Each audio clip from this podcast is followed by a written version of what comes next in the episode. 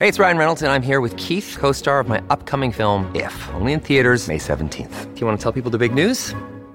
All right, I'll do it. Sign up now and you'll get unlimited for $15 a month and six months of Paramount Plus Essential Plan on us. Mintmobile.com slash switch. Upfront payment of $45 equivalent to $15 per month. Unlimited over 40 gigabytes per month. Face lower speeds. Videos at 480p. Active Mint customers by 531.24 get six months of Paramount Plus Essential Plan. Auto renews after six months. Offer ends May 31st, 2024. Separate Paramount Plus registration required. Terms and conditions apply if rated PG. Yo acabo de salir de misa y el sacerdote dijo algo muy interesante. Y dice, el que conoce a Jesús no puede ser igual. El que tiene esa experiencia de Dios no puede volver al mismo camino. Como los Reyes Magos, pues, cuando ellos llegan, adoran al, al Señor, al niño Jesús, no se regresan por el mismo camino. Y es verdad, cuando uno tiene ese primer encuentro, no se regresa por el mismo camino. Pero ¿qué pasa si en verdad sigo estando igual? Si me sigo sintiendo sola, si me sigo sintiendo con las mismas dolencias, con los mismos problemas mentales y todo ese tipo de rollos que uno se crea. Y uno dice, pero voy a misa, voy al Santísimo, hago todo, ¿por qué me sigo sintiendo igual? ¿Por qué sigo volviendo al pasado, a las mismas andanzas, al mismo camino?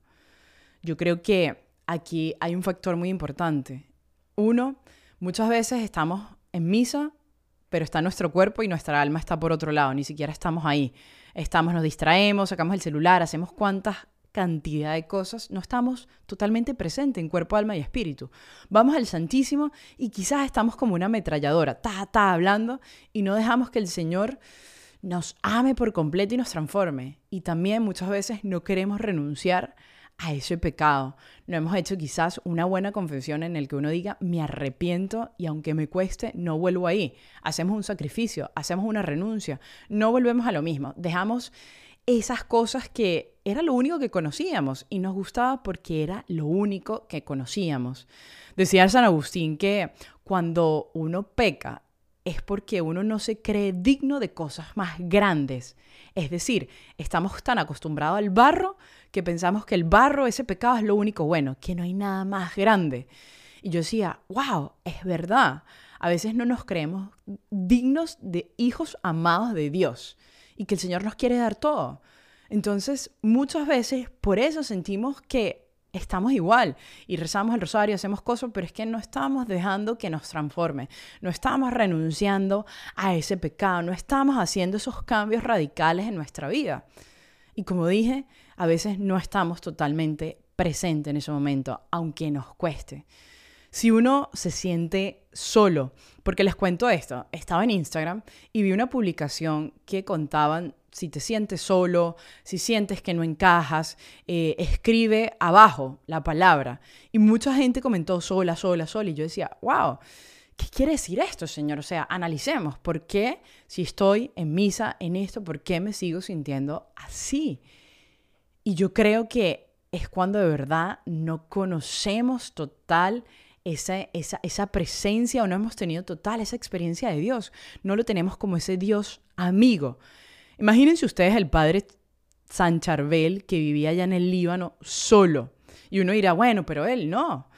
Él, tú, todos somos iguales. Pero él tenía ese Dios amigo. Él creó y desarrolló esa relación personal con Dios, esa íntima relación personal con Dios que tú sabes que está ahí, que está contigo, que está en todos lados y que nunca te sientes solo, que siempre estás acompañado, incluso en los momentos que estés de verdad solo, que no esté nadie a tu alrededor, te sientes demasiado acompañado o viceversa, que hay muchísima gente, igual te sientes demasiado acompañado porque sientes a Dios en tu corazón.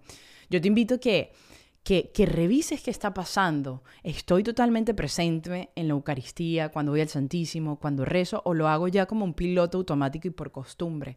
De verdad le estoy diciendo al Señor, Señor, transfórmame, me abandono en ti y dejo todas esas viejas andanzas, dejo todo ese pecado y no vuelvo al mismo pecado por más que nos cueste, como hicieron los grandes santos. Ellos tenían inclinaciones, tenían tentaciones, tenían cantidad de cosas, pero renunciaron a eso. Y al principio les costó, obviamente, porque como dije, estaban acostumbrados a ese mismo pecado, al barro, no conocían más nada.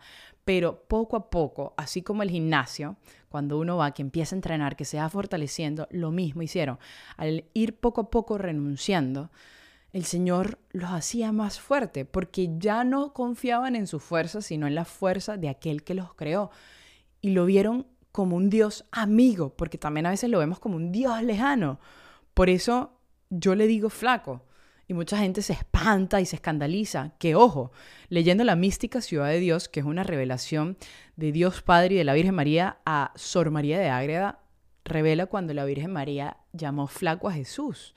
Entonces uno crea esa relación íntima y cuando tú creas esa relación con ese amigo, con ese pana, con ese todo, cambia porque ya no te sientes sola. Pero claro, si lo tenemos por allá lejano y todo es una cosa automática, obviamente nos vamos a, a sentir solos.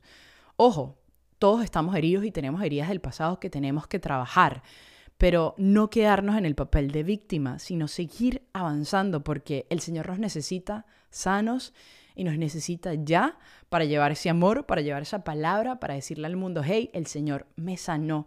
Pero para sanar, ¿qué hace uno cuando sana un médico? Limpia, duele, cose, ta.